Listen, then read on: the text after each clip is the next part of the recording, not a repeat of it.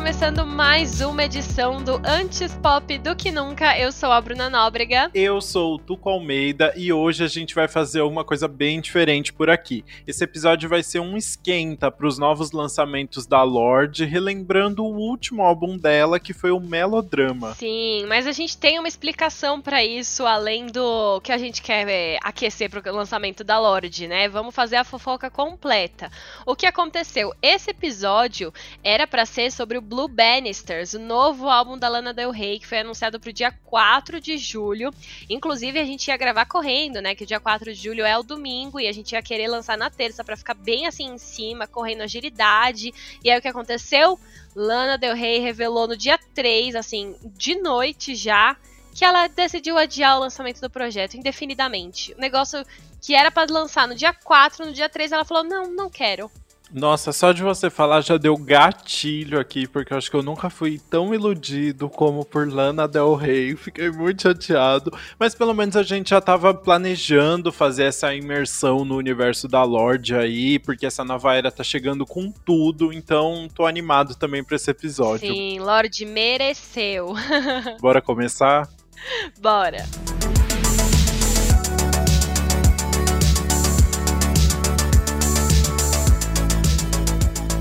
A Lorde fez o seu comeback oficial no dia 11 de junho com o lançamento de Solar Power, que é o single que ainda será a faixa título do próximo álbum dela. A gente comentou aqui que tanto a música quanto o clipe de Solar Power chamaram a atenção por ter uma vibe mais animada, mais solar, né, como já diz o título, que é algo bem diferente dos trabalhos anteriores dela.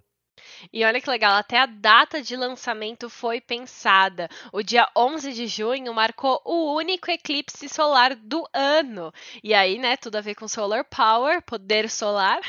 Isso já mostrou como essa nova era veio com uma proposta bem diferente.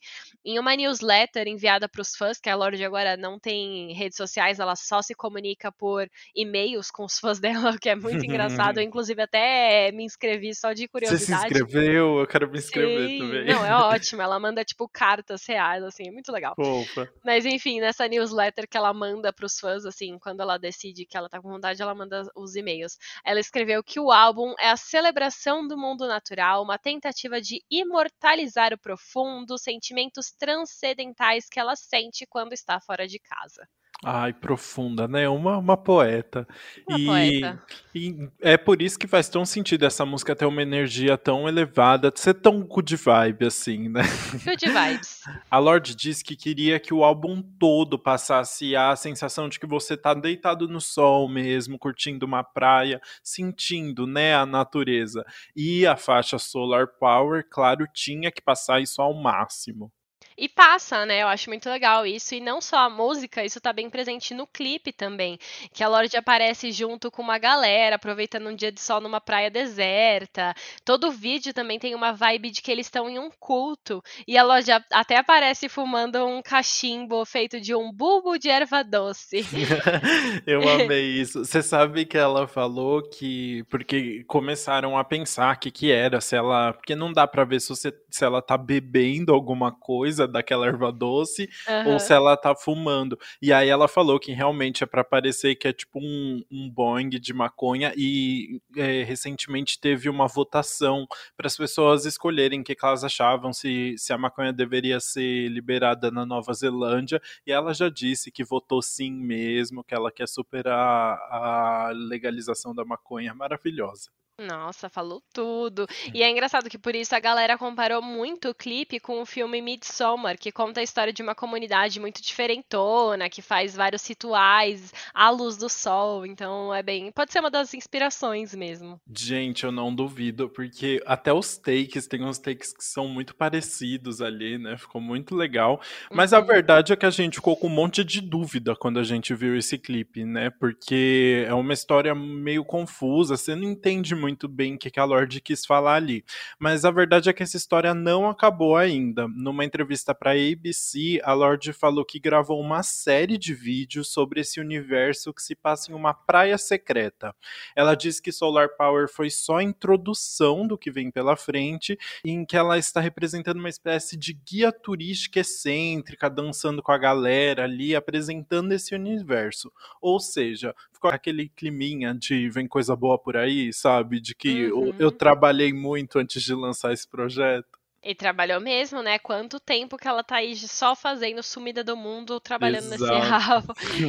e outra, outro fato legal do clipe é que a Lorde co-dirigiu ele junto com o Joel Kefali, que foi o responsável pelo primeiro clipe da carreira da Lorde, Royals, em 2013. Pois... É, é engraçado a, a sensação. Ela escreveu grande parte desse álbum quando ela estava na Nova Zelândia e tal, né? Então a sensação que passa é que ela tá meio que voltando às origens mesmo, né? Uhum. E outro fato bem interessante é que Solar Power é composta e produzida pela Lorde junto com o Jack Antonoff, um nome um pouco conhecido, né? A gente já falou dele aqui porque ele já trabalhou com uma galera, e incluindo Taylor Swift e a própria Lana Del Rey, que tá um pouco Chupa, atrasada. Lana aí. Del Rey, você não, não teve episódio só pra você, mas Jack Ei, Antonoff continua aqui. Sem hate com a Lana também. Desculpa, peguei ranço. Mas é isso. E aí, essa não é a primeira parceria dos dois, né? O Jack foi o principal colaborador do Melodrama, que é o último álbum da Lorde também. Então vamos já falar logo mais sobre esse melodrama para pensar até um pouquinho também na evolução da Lorde até chegar agora no Solar Power.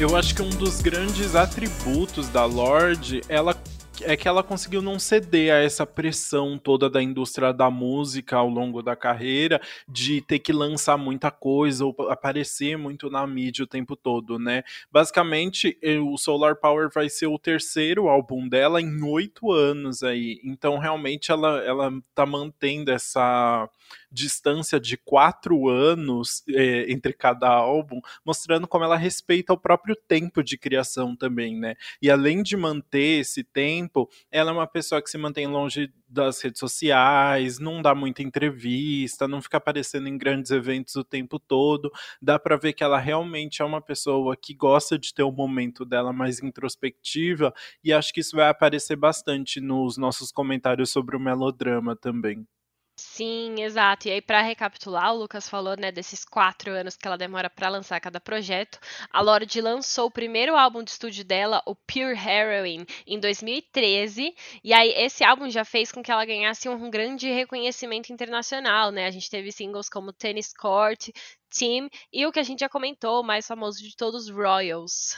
Exato. Aí em 2017, quatro anos depois, ela lançou o Melodrama, que foi o segundo álbum de estúdio. E o segundo álbum vem sempre com uma pressão muito grande, né? De você que conseguir atingir as expectativas criadas com o primeiro, especialmente um álbum que fez tanto sucesso como foi o Pure Heroine, então realmente tinha essa pressão, né? Mas essa preocupação já foi preenchida já com o primeiro single, que foi Green Light, todo mundo adorou, e depois disso veio Perfect Places e Homemade Dynamite, que também se tornaram singles. Exato, e a temática toda do álbum é inspirada no amadurecimento da Lorde. Ela tinha 20 anos na época do lançamento, tem inclusive músicas que ela menciona, né, que ela escreveu com 19, uhum. mas é bem uhum. nessa idade ali dos, de sair dos é, teens, né, que é os 16, 17, 18, 19. É o coming of age em formato de é, álbum, né? É isso, sim. E como a gente gosta de uma fofoca, no final de 2015 saíram notícias de que a Lorde não estava mais namorando com o fotógrafo James Lowe.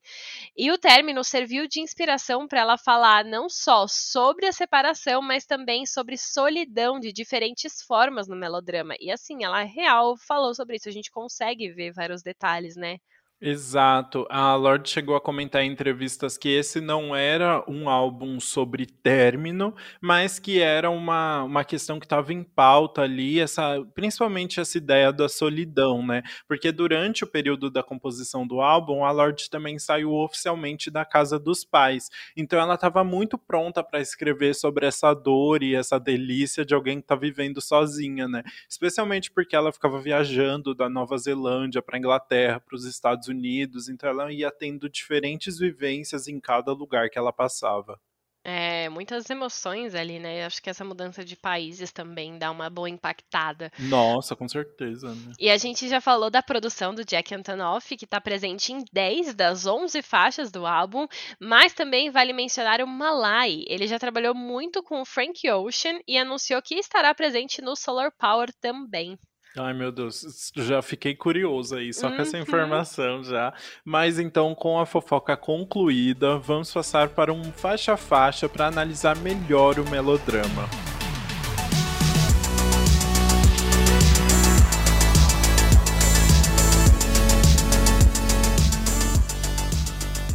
E aí começamos então com Green Light, nosso primeiro single que a Lorde liberou do álbum. Essa música fala sobre a sensação de liberdade logo após um término, né? Dela ter essa luz verde, mas eu como um farol mesmo, né? Que o farol, o semáforo que tipo a luz verde é para você seguir, ele dá liberdade para você ir em frente.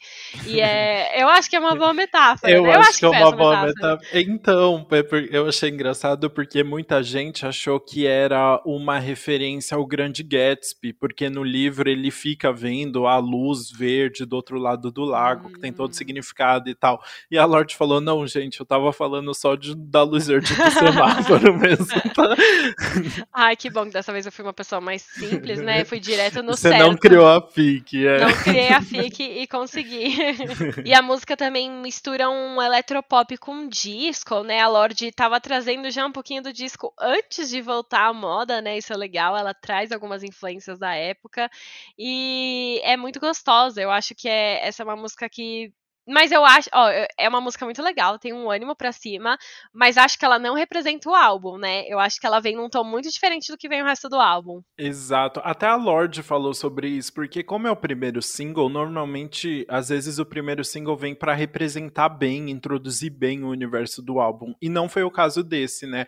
Mas ela falou justamente que queria que essa fosse a primeira coisa que as pessoas ouvissem sobre ela depois de tanto tempo. No meio do caminho ali entre o primeiro e o segundo álbum, ela fez as músicas do Jogos Horazes e tal. Ela uhum. tinha feito uhum. outras coisas, né? Mas assim, um, de um trabalho mais autoral dela, esse foi o primeiro. E ela realmente falou que queria que esse grito de liberdade que a música traz, né, fosse a primeira coisa que as pessoas ouvissem, mesmo que não se encaixasse tão bem ali no resto. E eu achei que ficou super legal. E é legal ela dar a, a luz verde para abrir o álbum também, uhum. né?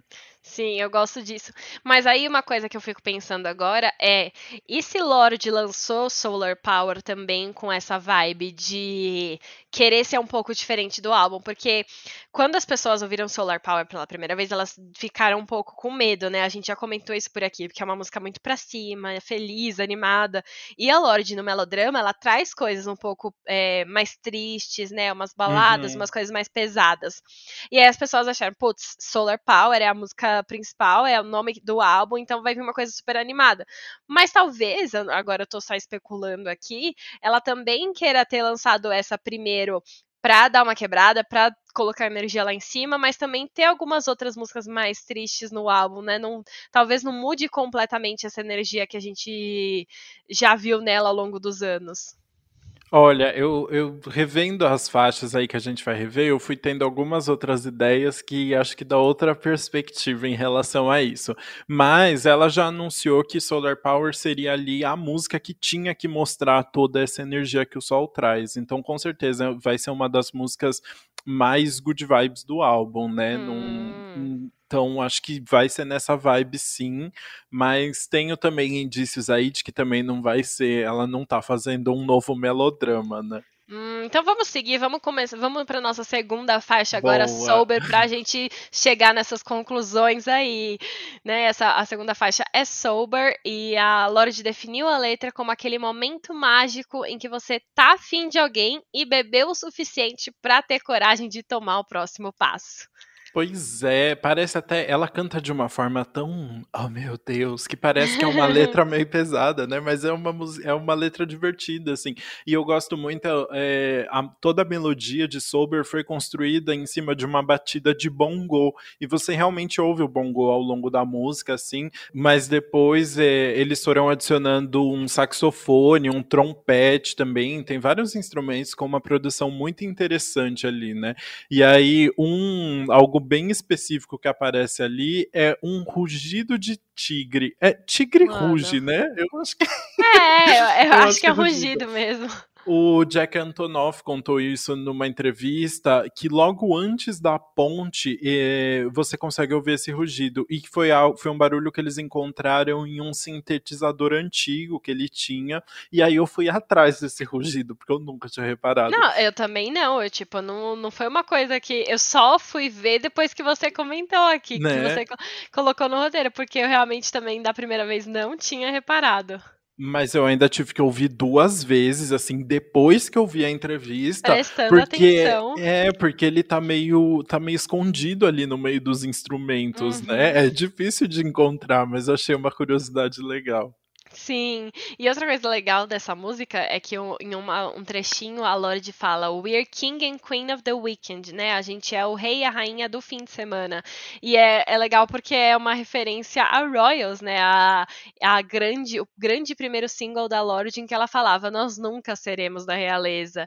Nunca seremos é, reais. É da realeza mesmo. Enfim, Uhum. então... E agora ela se chama de rei e a rainha. Então, evolução, né? né? Conseguiu ser, ser rainha de alguma coisa, né? Conseguiu muito. Eu amei.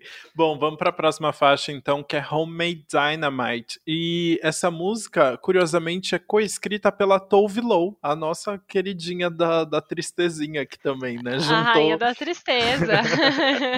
É, a Lorde contou que as duas escreveram essa música em LA, elas estavam durante uma noite, assim, meio que dando rolê e tal, e, e pararam para escrever, é, começar a escrever essa música, o que eu achei muito interessante. E eu senti que a letra realmente, ela tem um, um quê de Tove Lo? Eu não sei se é, tipo, eu fui induzida a pensar isso depois de saber, mas eu, eu gosto de saber que a Tove Lo tá ali no meio, sabe? Faz sentido, né? Porque esse é um álbum mais triste da Lorde, assim, que tem essa, a gente falou, né? Tem uma vibe mais assim de desabafo e tal, então é muito legal elas terem se unido. E essa música fala sobre o momento que você conhece alguém e rola aquela explosão de sensações. Tipo, você não entende, né? São tantas coisas ao mesmo tempo que você tem que ir analisando o que você tá sentindo. Pois é, eu amei. No Coachella de 2017, a Lorde estava se apresentando quando ela falou que é uma música que tá, tipo, naquela primeira categoria, quando tudo tá. Tá É bom tudo no tá- relacionamento, é né? bom, é, tá, tá tudo muito certo no relacionamento. E aí, logo em seguida, ela falou: talvez as, as drogas tenham começado a fazer efeito agora. Maravilhoso. Ai, Jesus, muito Gente, bom. eu amei. A Lorde é perfeita, sério. Bom, e aí agora a gente vai para nossa quarta faixa, que é The Louvre. The, The Louvre. Louvre. Não sei nem alguém, alguém tava assistindo Lupin essa semana. Ai, sim! Tudo pra mim. E aí, é, novamente, continua essa narrativa de conhecer alguém e se apaixonar, né? Que começou em Homemade Dynamite, que é ali o primeiro momento, e The Louvre continua isso, e a relação deles é tão incrível que eles mereciam estar expostos no Louvre, a Lorde canta na música. Você sabe o que é engraçado? Eu já ouvi esse álbum muitas vezes mesmo. É um dos álbuns que eu tenho salvo ali no meu celular e que eu gosto de ouvir sempre. E eu nunca Uhum. tinha reparado quantas músicas sobre se apaixonar tem nesse álbum, né?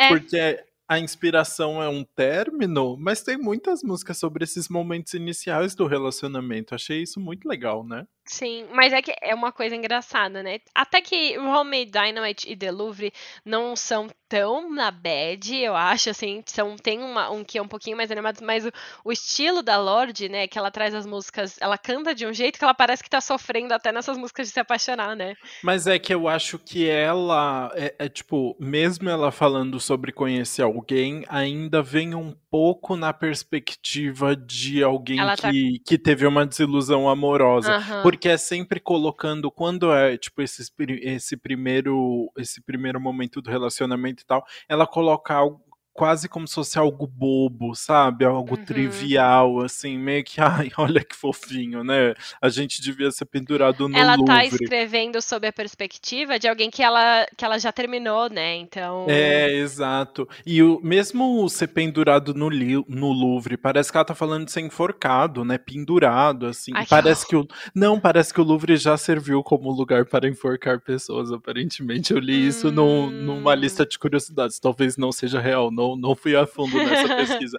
Mas então tem essa. Não, e tem também no fato, tipo, que ela penduraria no Louvre, mas, tipo, lá no fundo, né? Ela conta. É, isso é verdade.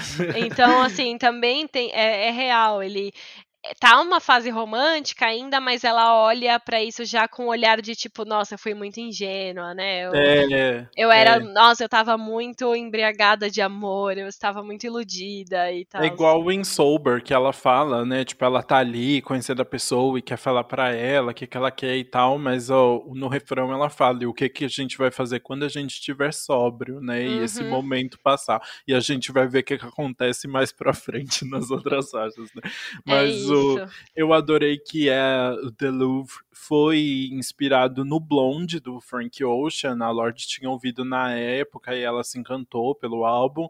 E é interessante que ela canta um pouquinho mais rápido no, no refrão e é uma cadência que parece que ela tá fazendo um rap quase, né? Claro uhum. que ela uhum. não está fazendo um rap, mas é, tem um, uma inspiração ali que eu achei interessante também, assim, ver, ver um pouquinho do que a Lorde estava se, interessante, se interessando na época. Né? Sim, né? e aí outro detalhe interessante é que essa é a única música que tem uma guitarra bem presente no fundo, uhum. que a gente uhum. consegue ver claramente.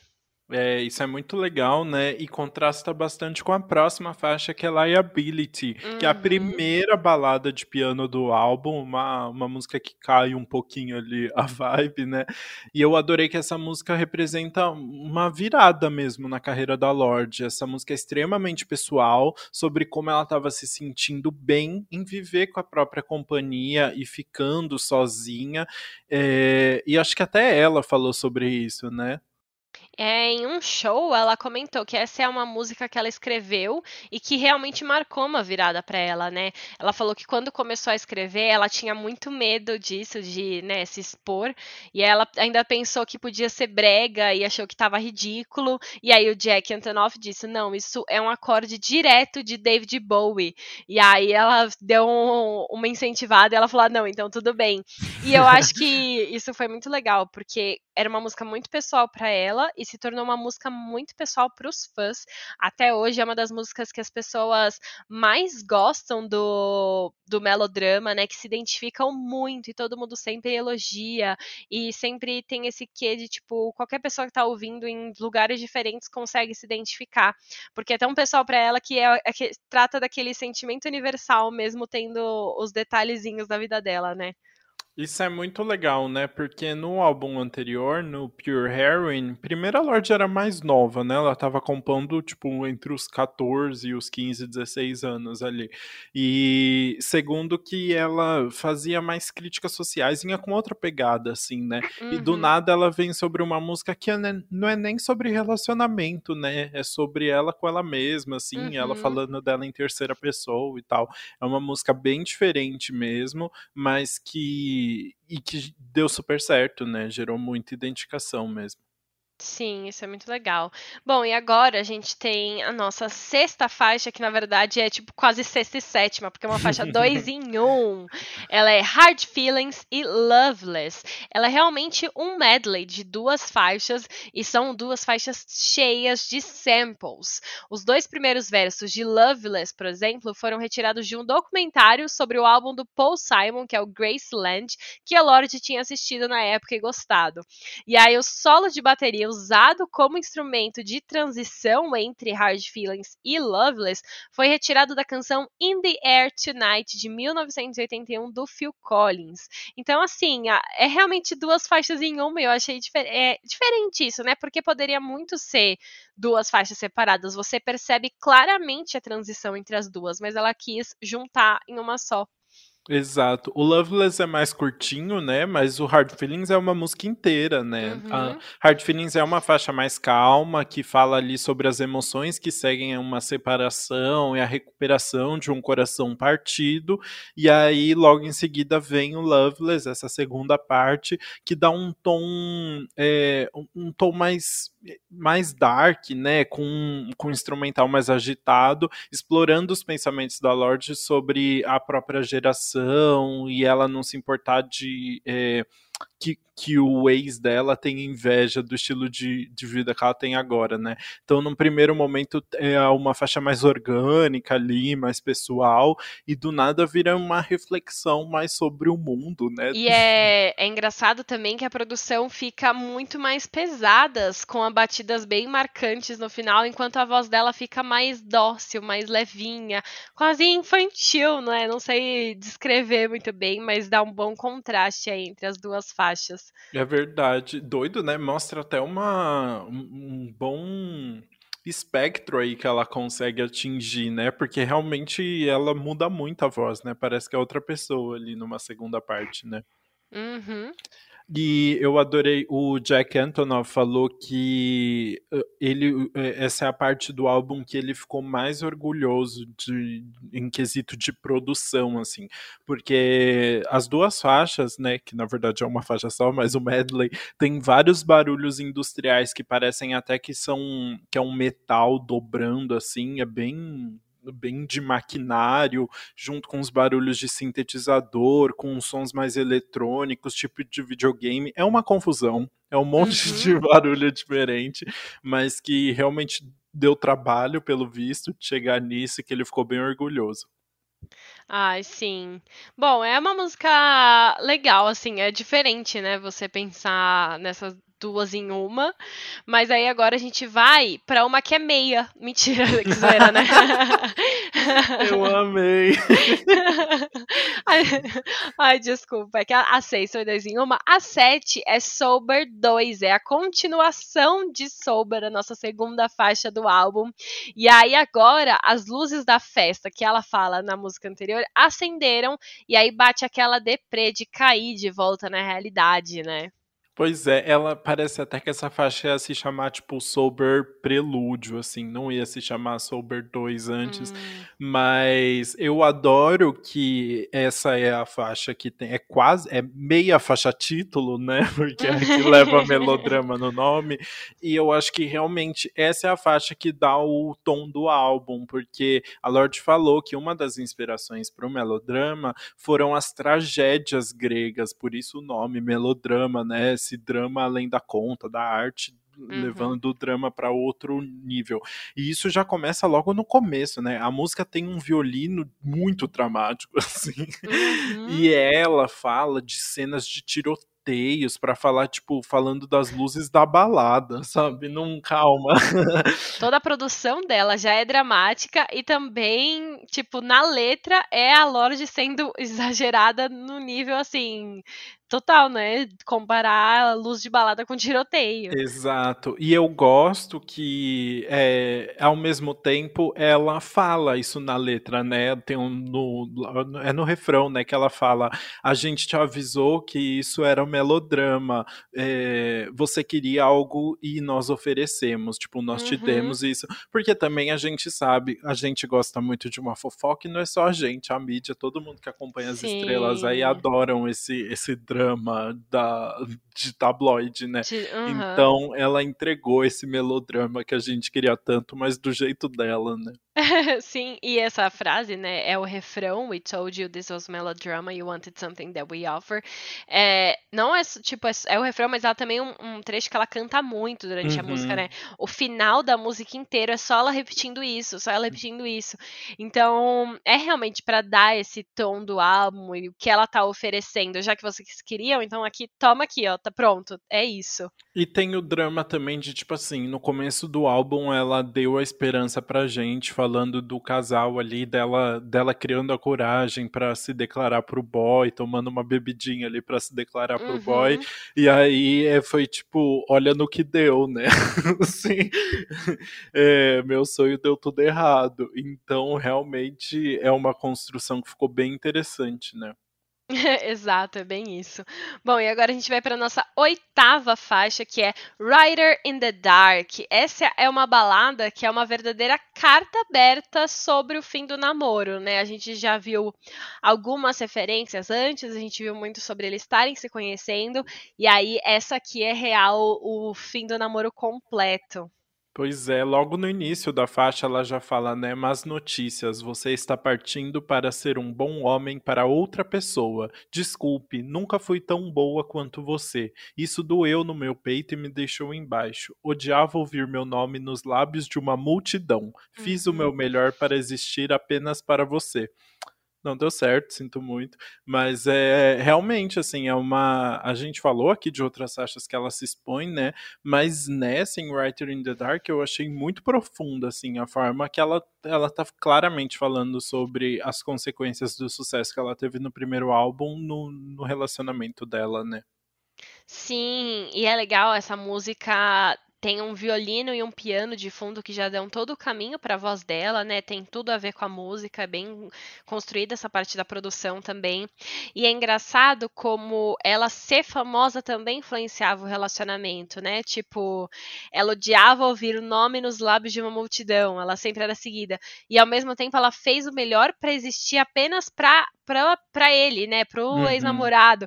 Tipo, ela sabia que era famosa, muitas pessoas exigiam a atenção dela e ela tava se esforçando pra é, dar a atenção que ele merecia, mesmo com tantas pessoas ao redor dela, e mesmo assim não deu certo. Eu acho muito bonito de como ela fala, né? Dessa forma que ela se doa para o relacionamento, mas também eu sinto que tem uma a definição do que para ela significa ser essa escritora no escuro, né? Tem uma hora na música que ela fala, mas em nossas horas mais sombrias tropecei em um poder secreto.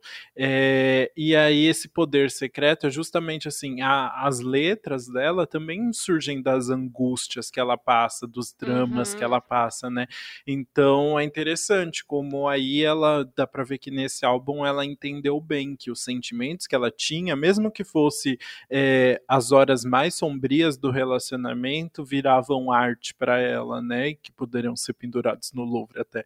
Então é legal como ela define isso. Mas nessa música ela tá falando que ela é escritora no escuro. Mas o que que acontece quando ela sai do escuro? Porque agora ela tá no Solar Power. Agora ela encontrou a luz e é aqui Sabia que eu queria que chegar. pronto para fazer isso. Antes de você comentar, eu só queria comentar então Fala. outro negócio para acrescentar na sua primeira análise, hum. que é a letra dessa música no refrão, né? Ela fala: "Eu aposto que você lamenta o dia que você beijou uma compositora, né, uma escritora no uhum, escuro". Uhum. Então é basicamente tipo o momento que eles se conheceram e aí, porque agora eles terminaram e todo o relacionamento deles tá virando música, né? Uhum. Tipo, ela queria existir só para ele, ele provavelmente exigia essa atenção dela, ele queria que ela não fosse famosa, e agora eles terminaram e ele se arrepende porque ele beijou uma compositora que tá transformando todo o relacionamento deles em um álbum, né? É, e ela falou em várias entrevistas também que depois do término ela ficou pensando como eu tudo que era meu já estava ali, quem eu era já estava ali no começo do namoro. Você começou a namorar quem eu sou hoje também, uhum. sabe? Assim, claro, tipo, com mudanças, né? Mas é, esse pacote já estava ali desde o começo. E é meio que também ela se reconhecendo pós-término, entendendo quem ela é hoje, que já estava ali antes, né? Mas mostrando para ele também, tipo, ó, você você pegou o pacote completo aqui, sabe? Assim, não, não vem querer Sim. se arrepender agora, não, sabe? Exato, enfim, muito legal. Você quer fazer agora sua análise de Solar Power? Ah, não, minha análise de Solar Power é só isso, assim. O melodrama, ele é todo baseado nessa, nessa questão que a, que a Lorde estava passando naquele momento. Até a capa mostra muito isso. É a Lorde meio que deitada, assim, uhum. sozinha, uhum. nos tons bem melancólicos, aquele azul bem melancólico, né?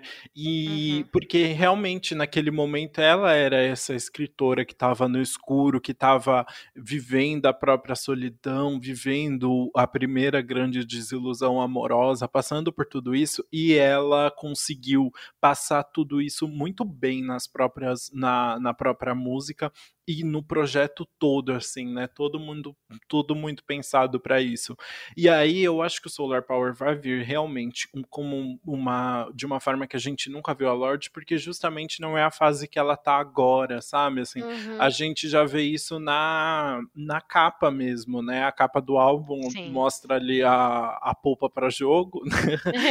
e é meio que quase uma brincadeira, como se fosse tipo, ai, um, um carinha que você tá pegando tirando uma foto sua na praia, assim, meio que de cima, né? É, e essa e, e, mostrando toda essa conexão dela com a natureza que ela quer falar agora. Então eu acho que é, é claro que a gente nunca vai ver a Lorde, sei lá, fazendo um funkão, né? Uma, ou, ou, tipo um pop estilo Katy Perry mas realmente eu acho que a Lorde é muito boa, não em fazer música triste, mas a Lorde é muito boa em fazer músicas que representam o que ela tá passando e o que ela quer dizer, sabe? Então, nesse uhum. sentido, eu acho que o Solar Power vai vir com muita novidade por isso, por pela própria Lorde ter passado por coisas bem diferentes durante esses quatro anos. Ah, gostei, adorei Nossa, essa análise. fiz questão, né? É, Do nada. Parece até que você tava já, o quê? Fazendo análise do final do episódio. É, mas foi um pouco mesmo, eu me adiantei, desculpa, vamos cortar e colocar no final agora. Não, falando em cortar, já que você falou, hum. sabe qual é a nossa nona faixa? Qual, Super Bruna? Cut! eu amo. Meu Deus, que maravilhoso, Super Cut. Essa é uma música que fala sobre como ela idealizou idealizava a relação, aquilo que a gente já comentou antes, né? E que não era muito assim na prática. Pois é, ela fica. Supercut seria tipo ficar juntando várias várias imagens na, na sua cabeça, formando um videozinho, e ela fala que esse é o supercut do, do casal que ela tinha na cabeça dela só, né? É, eu adorei que ela falou que a maior parte dessa música foi construída usando só uma bateria. Aí depois, nos espaços vazios ali das músicas, eles preencheram com uma sequência de piano. É, e além disso, a música tem um, um riffzinho ali, um samplezinho que é usado em Green Light. Então, é uma faixa que foi teve uma construção bem diferente do, do resto do álbum, né? E a bateria realmente foi o que tomou conta ali. Tanto é que ela é bem presente em toda a faixa e vai conduzindo meio que o resto. Eles só foram uhum. floreando depois. E é engraçado que você falou agora que ela pegou um sample de um riff de piano do Greenlight, né? E essa é uma uhum. música que tem uma partezinha mais animada, né? O uhum. pré-refrão dela, que ela fala In your car, the radio up, ela dá uma acelerada na música. Que é uma, eu acho que é um ponto bem positivo, que é, o supercut é tipo os framezinhos da relação que ela tava preenche, é, pegando, né? As uhum. partes boas. E aí ela falando super rápido é realmente como se ela estivesse juntando todos esses, esses cortezinhos da relação, das partes boas da relação dela, e aí fazendo esse super corte com várias, várias partes boas juntas. Verdade. Então acho que nesse sentido copia um pouco a ideia da música, a produção. E aí a faixa seguinte é mais uma da, do álbum Como Tudo começou e deu tudo errado. Por não mentira, dessa vez deu tudo certo. Porque a liability reprise, a segunda parte de liability, é, que traz uma letra ainda mais assertiva do que ela estava falando sobre na, na primeira liability, que é sobre como ela tá feliz sozinha, né? E eu adoro que de estar tá falando sobre, sobre a questão do, de como ela tá se sentindo, eu acho que essa música tem uns versos que definem muito bem o álbum como todo. É, tem uma horinha que ela fala: talvez tudo isso seja a festa, talvez as lágrimas e os êxtases que respiramos, talvez tudo isso seja a festa, talvez nós apenas sejamos muito violentos. É ela mostrando um pouquinho ali, tipo, é, do que é o álbum em si, né? Talvez o álbum em si seja isso, os momentos de lágrimas, de felicidades, os momentos violentos, tudo isso é a festa que a, que a Lorde está criando ali no melodrama, né? Uhum. E outro detalhe interessante dessa música é que ela ia ser a capela. Eu já vi músicas que eles falam de reprise que são a capelas, né? E uma que eu pensei agora, totalmente aleatória, é Ela vem. What I've Been Looking For, a música da Sharpay do Ryan de High School Musical. Ah, A música que a Gabriela e o Troy cantam em seguida, que é What I've Been Looking For, aham. é a capela É a e é chamada de reprise. Ah, entendi. E aí agora que veio essa, essa referência na minha cabeça, mas enfim, essa ia ser a capela, mas aí eles decidiram colocar uma batidinha de fundo e saiu a capela, mas também é uma música que vem mais levinha, assim, né? É, então, a questão do reprise, ela vem do teatro ali, acho que evoca um pouquinho da, toda essa questão da tragédia grega também, né? É, Uhum. Então, eu amei. E aí, temos a última música do álbum, porque esse é um álbum só de 11 faixas também, que é Perfect Rapidinho. Places. E acho que lembra um pouquinho que eu acabei de falar dos versos de Liability, porque essa música, ela fala um pouquinho sobre é, a adolescência, as expectativas, seja envolvendo sexo ou envolvendo drogas, enfim, tudo aí que se tem de imaginário de adolescência que a Lorde estava vivendo na época, como tudo isso não é perfeito, é só a vida Uhum. real. E aí ela fala, né, todas as noites em que, todas as noites em que nos acabamos tentando encontrar esses lugares perfeitos. Mas que porra são lugares perfeitos de qualquer forma? É bem legal. né? Amo. E aí essa música foi inspirada na morte do Prince e do David Bowie. Ela inclusive cita ali um pouquinho disso, faz uma referência quando ela fala: "Todos os nossos heróis estão desaparecendo. Agora eu não suporto ficar sozinha". Novamente o tema da solidão também aparecendo na música, né? Uhum. É, e foi, ela sentiu muito a morte dos dois, especialmente o David Bowie, que é um grande ícone pra ela. A gente até falou dele lá em cima, né? E, e realmente, assim, deu pra ver que foi algo muito importante pra ela. E é legal ela falar deles numa música que fala sobre, sobre essa adolescência real dela, né? E outro detalhe também interessante é que essa música tem uns sintetizadores bem anos 80. Novamente a Lorde já trazendo isso antes de ter voltado de vez, né? Essa Uhum. vibe dos anos 80 para as músicas. E legal também ela ter trazido isso em uma música que ela se inspirou né, em artistas como Prince e David Bowie. Total, faz todo sentido, né? Sim. E é isso, eu acho, né? Eu acho que sim, podemos agora ir para os nossos vereditos e premonições envolvendo o Lorde.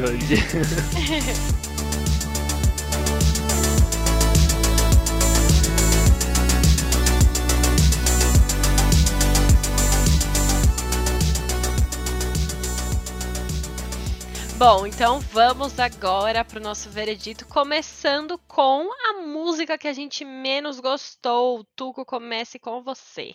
Olha, é, sem dúvidas foi um dos álbuns que foi mais difícil escolher uma música que eu menos gostei, porque é, é um álbum que eu ouço inteiro, assim. Mas eu vou falar de Supercut porque realmente é uma letra que não me chama muita atenção, assim. Eu gosto da produção, é, acho legal essa história dela ter sido composta com uma bateria e que depois eles foram colocando um piano que fica super forte, mas uh, não sei, eu acho uma que, que talvez ela não esteja bem colocada ali no álbum, acho que não, acrescenta muito, assim, é uma, é uma música que ela tá revendo ali sobre, sobre coisas que ela pensava sobre a própria relação, né? Mas não, não me trouxe nenhuma grande emoção, assim. Não achei que foi uma reflexão muito profunda, ficou um pouquinho mais raso.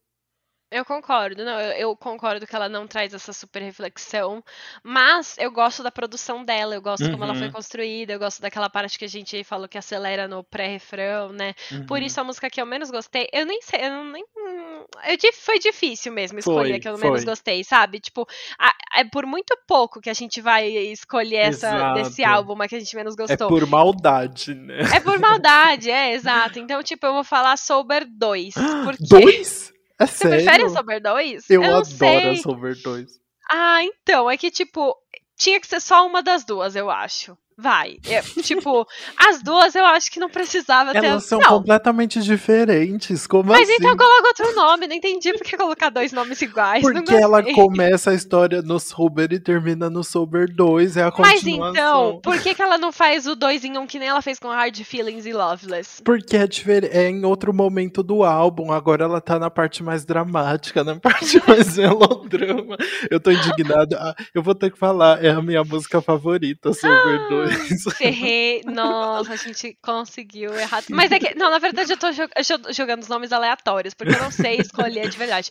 É que Supercut eu gostei. Mas é que essa passou um pouco. Tipo, uma das duas sobers, que são as, tipo, umas mais lentinhas, assim, apesar de eu gostar das mais lentinhas, teve umas que ah, foi muito pra mim, sabe? Foi um Uhum. pouco demais. Aí eu fiquei, tipo, não, calma. Eu, mas eu acho que são aquelas músicas que você tem que ouvir mais vezes. Eu vou falar a verdade aqui. Eu nunca tinha ouvido o melodrama. Ah, você quer? Eu já, já teve um álbum aqui no podcast, eu não lembro qual foi, que eu não falei nenhuma música que eu não gostei. Você quer usar essa cartada agora? Então, é, não, eu- eu já falei, eu falei basicamente todas, Você falou né? Então, todas as músicas. então fica assim, um geral, pronto. Não vamos fechar em uma só, mas é porque eu acho que esse é um álbum que também é um álbum que você tem que ouvir muitas vezes, não pra gostar, porque você gosta de primeira, mas pra você assimilar tudo, porque são muitas informações que ela tá jogando ali, muitos desabafos, e ele também é um álbum que tipo, depende ele depende muito do momento que você tá pra você conseguir se identificar ou não, né? Uhum. se eu ouvisse, se eu tivesse ouvido em 2017, talvez eu tivesse me identificado muito mais, porque é um momento, foi um momento ali diferente. Enfim, eu acho que não sei. Não, tá, não, tudo bem. Enrolou bem, eu vou deixar Enrolei. passar Obrigada. vez. Tá bom, bom. eu já vou falar da música que eu mais gostei, É, porque já está, falou, né? já está aqui. É, eu gosto muito de Sober 2, porque justamente por ela ser muito dramática, eu gosto de cantor dramático, né? Uhum. E eu acho essa música muito poderosa. Logo no, no violino do começo, quando começa aquele violinão super alto, assim, é, eu gosto muito. E gosto muito dessa ideia de, tipo, as luzes se acenderam e agora estamos aqui, mauzão, sabe? Tipo. Hum, faz sentido. A, a luz da balada acendeu e você vê que você tá beijando uma pessoa feia, sabe? É, isso, é sobre isso. Ai, meu Deus. Eu amei. Qual que foi a sua? Ok, então vamos lá, rufem os tambores. Hum. A minha favorita foi Rider in the Dark. Oh. Eu gostei de ser uma verdadeira carta aberta ali sobre o fim do namoro, sobre ela ter eh, se exposto ali, sobre ter falado a verdade. Essa é uma música que tem uma fofoquinha, né? Que tem a parte dela falando que ele que queria se dedicar mais pra ele, que talvez não gostasse muito da, da fama e tudo mais. E eu gosto muito de, tipo, da referência que vai trazer a, pra agora, né, pra esse, pro Solar Power, e também de ser uma música que ela tá falando sobre o término e que tá, é, que pode parecer triste, mas é que ao mesmo tempo ela se, se encontra nela, né, ela se encontra como uma compositora, como uma artista, que vai transformar isso em arte e tudo mais, então eu acho que ela veio um ponto positivo aí, me surpreendeu, porque foi uma das que também eu nunca tinha ouvido falar antes, né? Eu falei que eu, eu ouvi o álbum agora pela primeira vez, e agora, então foi uma que me surpreendeu, assim. Olha, gostei. Achei uma boa análise aí. Obrigada. Mas agora, eu pensei que em vez da gente falar sobre o que, que a gente achou como álbum como um todo aqui, essa semana a gente pode falar um pouquinho do que, que a gente tá esperando do Solar Power, que vai ser lançado dia 20 de agosto aí, né? Temos um tempinho até o lançamento. Então vamos contar nossas expectativas baseado no que a gente viu tudo sobre melodrama agora, né? Ah, adorei essa pergunta. Eu vou começar então, porque eu sei que você pode completar mais. E aí, o que eu acho. que Eu achei muito boa essa pergunta, porque a gente sabe que esse álbum agora, o Melodrama, é bom, né? É um álbum que impactou muitas pessoas, que Uhum. marcou muitos fãs e ouvintes e tudo mais. Então, não tem o que a gente acrescentar, mas é legal falar sobre essas expectativas para o Solar Power.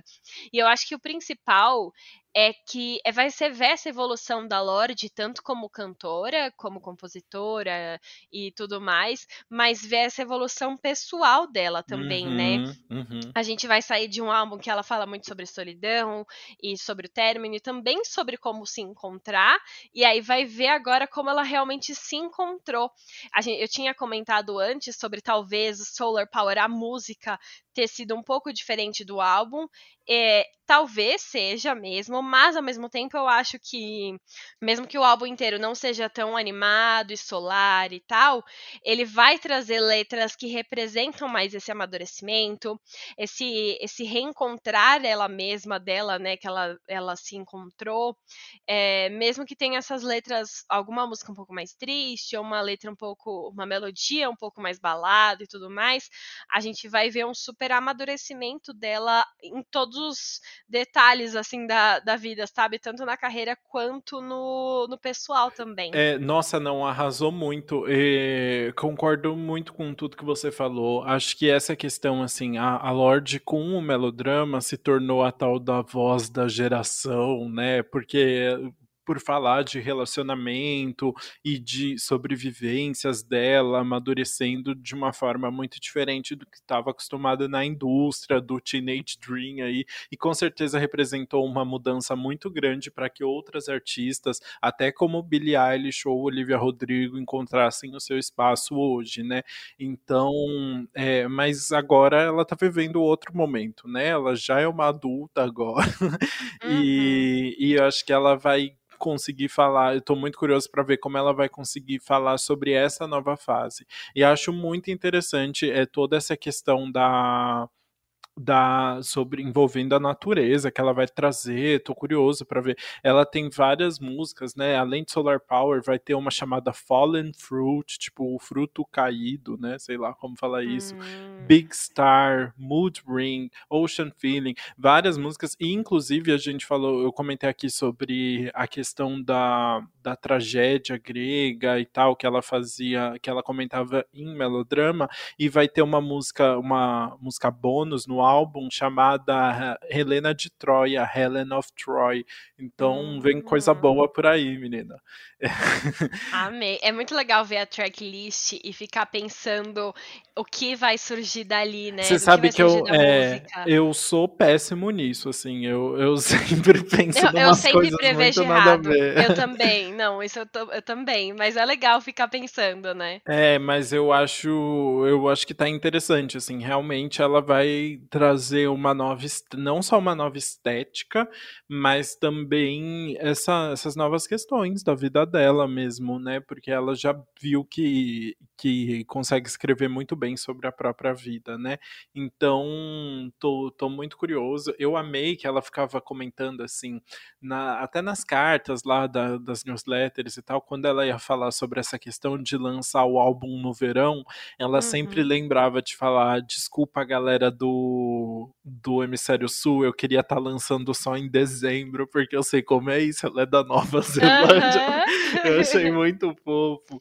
É, mas enfim, privilegiou os gringos, os, os, os britânicos e os, e os americanos, mas tudo bem, é, tô bem curioso mesmo. É isso.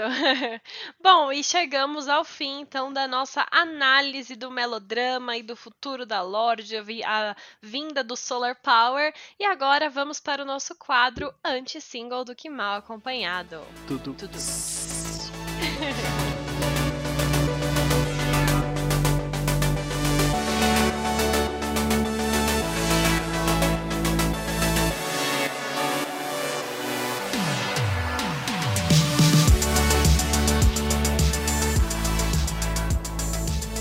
vou começar, tá bom? Porque é eu, eu, quero começar, começar com esse. e porque vamos começar com Renegade, que é uma música que você vê assim, e ela é da Big Red Machine. E aí você fala, mano, que isso? Não, por que, que eu deveria estar prestando atenção nisso? Ha! Eu te falo agora. Big Red Machine é um duo musical formado pelo Aaron Dessner, que é do The National, e o Justin Vernon, que é do Bon Iver. E essa duplinha, quem conhece Taylor Swift, é a nova duplinha de Taylor Swift. Tanto é que eles chamaram a Taylor para ser o feat dessa música Renegade, que vai estar tá no próximo álbum deles. Inclusive, vai ter mais uma faixa com a Taylor Swift, que vai chamar Bird, que ainda não foi lançada, que meio, vai vir meio Birch, mas é Bird, Bird, eu acho que pronuncia. Uhum. Mas enfim, eles lançaram essa Renegade e é muito legal. É uma música meio folkzinha que conta a DR de um casal, né? Que ela fala. É o que você está esperando de mim? Por que, que você tem que se melhorar? Tipo, você que tem que se melhorar pra, pra eu conseguir te amar, umas coisas assim. E é. E essa música parece muito uma música que poderia estar no Folklore ou no Evermore, Muito, porque muito. realmente é uma música que ela fez com as pessoas que ela estava fazendo o Folklore e o Evermore, né? O Aaron Dessner foi a, a dupla da Taylor nos dois álbuns, o Justin Vernon esteve como feat nos dois álbuns.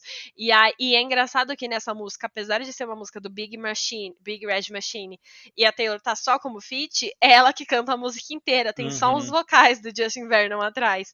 Então, realmente, poderia ser uma música do Folklore ou do Evermore. Você e aí acha, é isso, né? você Ah, acha fala. que tem chance de ter sido uma música descartada de algum dos álbuns? Eu tava pensando nisso, eu não sei se eles já comentaram, mas eu acho que não. Porque eu acho que tem muita música, inclusive eu tava até falando com isso com outras pessoas. Tem muita música que esse trio aí, ou a Taylor e o Aaron, fizeram juntos e foram descartadas, que devem ser maravilhosas e a gente nunca Uhum. vai ouvir. Uhum. Mas essa eu acho que eles fizeram especificamente pro Big Red Machine, assim, tipo, já pensando nesse projeto, porque eu, nenhum deles falou que ah, foi um extra que a gente tava fazendo depois entre o Folklore e Evermore, sabe? Parece que foi uma Uhum. coisa mais, mais direta pra isso, mas não sei. E também é, não. Eu acompanho, né? Mas não vi se eles falaram sobre isso. Eu acho que não.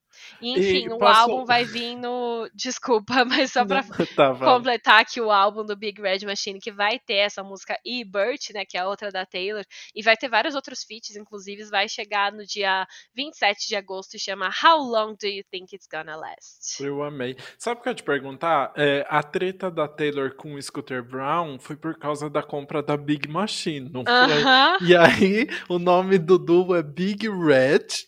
A Taylor tem um álbum Red. Tem um álbum chamado Red, que inclusive é o próximo que ela vai lançar das Exato. regravações. Big Red Machine. Parece muito uma Mano, coisa de Taylor Swift. Não, né? e você viu várias vezes que, tipo, agora, enquanto eu tava falando deles, eu fui direto e falei Big Machine. É, Porque é, uma exato. na- porque é inconsciente, é a gravadora da Taylor, né? Que ela foi nos seis primeiros álbuns dela, era a gravadora da Taylor.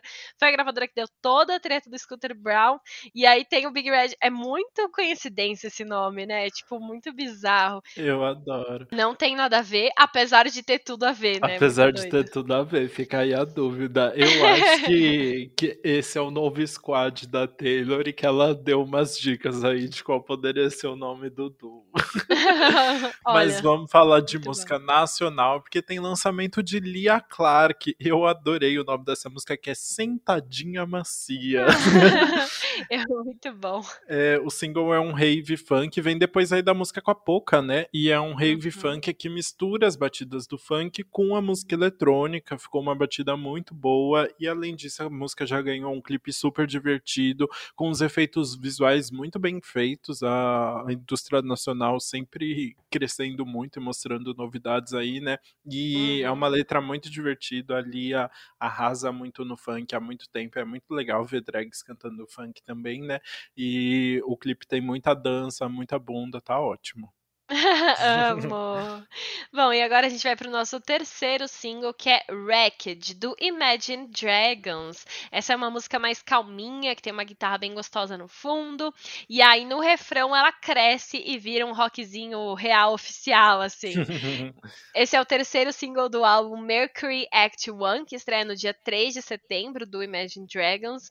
E acho que é, é muito gostosa, tem a bem a cara deles, assim, né? Uma música mais gostosinha, mas que continua bem Imagine Dragons mesmo. É, eu achei que eles estão numa num momento mais pesadão, assim, né? Mais di- diferente das músicas mais pop que eles estavam lançando antes, né? Mas estou curioso porque, pelo que vem por aí. E aí, o último single do episódio é Nem Um Pouquinho, de Duda Beat e Trevo. E aí você pode pensar, ué, já ouvi este nome, porque falando. Já du- ouvimos. Essa faixa é do álbum Te Amo Lá Fora, que foi o tema do nosso quinto episódio aqui. Aliás, a gente adorou nem um pouquinho na época, né? Não sei se é uma Uhum. das nossas favoritas. É, mas assim, então essa música não é um lançamento, mas merece toda a nossa atenção, porque agora a faixa ganhou um clipe muito incrível, mas muito incrível, assim. Eu acho que eu nunca vi um clipe nacional com aquela qualidade, assim. É, no, no clipe, o clipe é todo meio alienígena, todo mundo é alienígena numa vibe meio Blade Runner, e a Duda é uma, é uma alien capaz de se transformar em outras pessoas, e ela fica meio que stalkeando um cara e tentando, tipo, se transformar em outras pessoas para se aproximar dele. Então é um clipe que fala sobre você abrir mão de quem você realmente é por outra pessoa. Tem uma mensagem bem bonita e as referências estão maravilhosas. Tem referência de ET, tem muita coisa legal, a maquiagem tá perfeita, os efeitos visuais estão perfeitos, tá tudo assim, muito incrível, muito mesmo. É, é, nível cinema de bom, assim. Eu fiquei muito chocado com a qualidade do Dabit realmente, tipo, inovando muito o cenário e, e levando o nível do, dos clipes nacionais lá para cima. Amo. Eu, o Lucas veio para exaltar da Beat. Nossa, sim, sim. Não, eu fiquei chocado, porque eu nem tinha. Foi uma. Foi uma divulgação muito póstuma, né? assim, essa, essa, esse clipe, né? Faz muito tempo que a gente falou do álbum da Dua, ela, e ela começou, tipo, fez todo um, um uma arte diferente do que a gente estava vendo do resto do álbum e tal. Era parecia que ela, quase que ela ia lançar uma música nova, mas realmente mereceu, assim. Ela, ela criou algo muito legal agora. Justíssimo. E é isso, chegamos ao fim de mais um episódio. Espero que vocês tenham gostado de acompanhar a gente. Também estejam ansiosos para o lançamento de Solar Power, que nem estamos. E, e ansiosos que... para o lançamento de Blue Bannister. Eu ia falar isso. e que vocês também tenham ficado muito bravos de Lana Del Rey ter dado esse golpe na gente. Folgada. Nossa, não acredito. Não sério. fala isso, ela precisa do tempo dela. Ah, avisa antes então não, não coloca data ansiosa, mano. é isso, mas sigam a gente nas redes sociais, arroba Antespop do que nunca no Instagram e no TikTok, e arroba Antespop Podcast no Twitter. Comenta lá no último post do Instagram o que, que você achou do episódio, se você tá curtindo, quem que poderia aparecer por aqui também. E marca a gente nos stories também, se você estiver ouvindo o episódio, que a gente vai adorar. Sim, e não esquece de acompanhar a nossa playlist no Spotify, Antespop Do que nunca playlist, que a gente sempre atualiza com lançamentos e singles e músicas que estão bombando e tudo mais. E é isso, obrigada por terem acompanhado. A gente se vê na próxima terça-feira. Até a próxima, gente.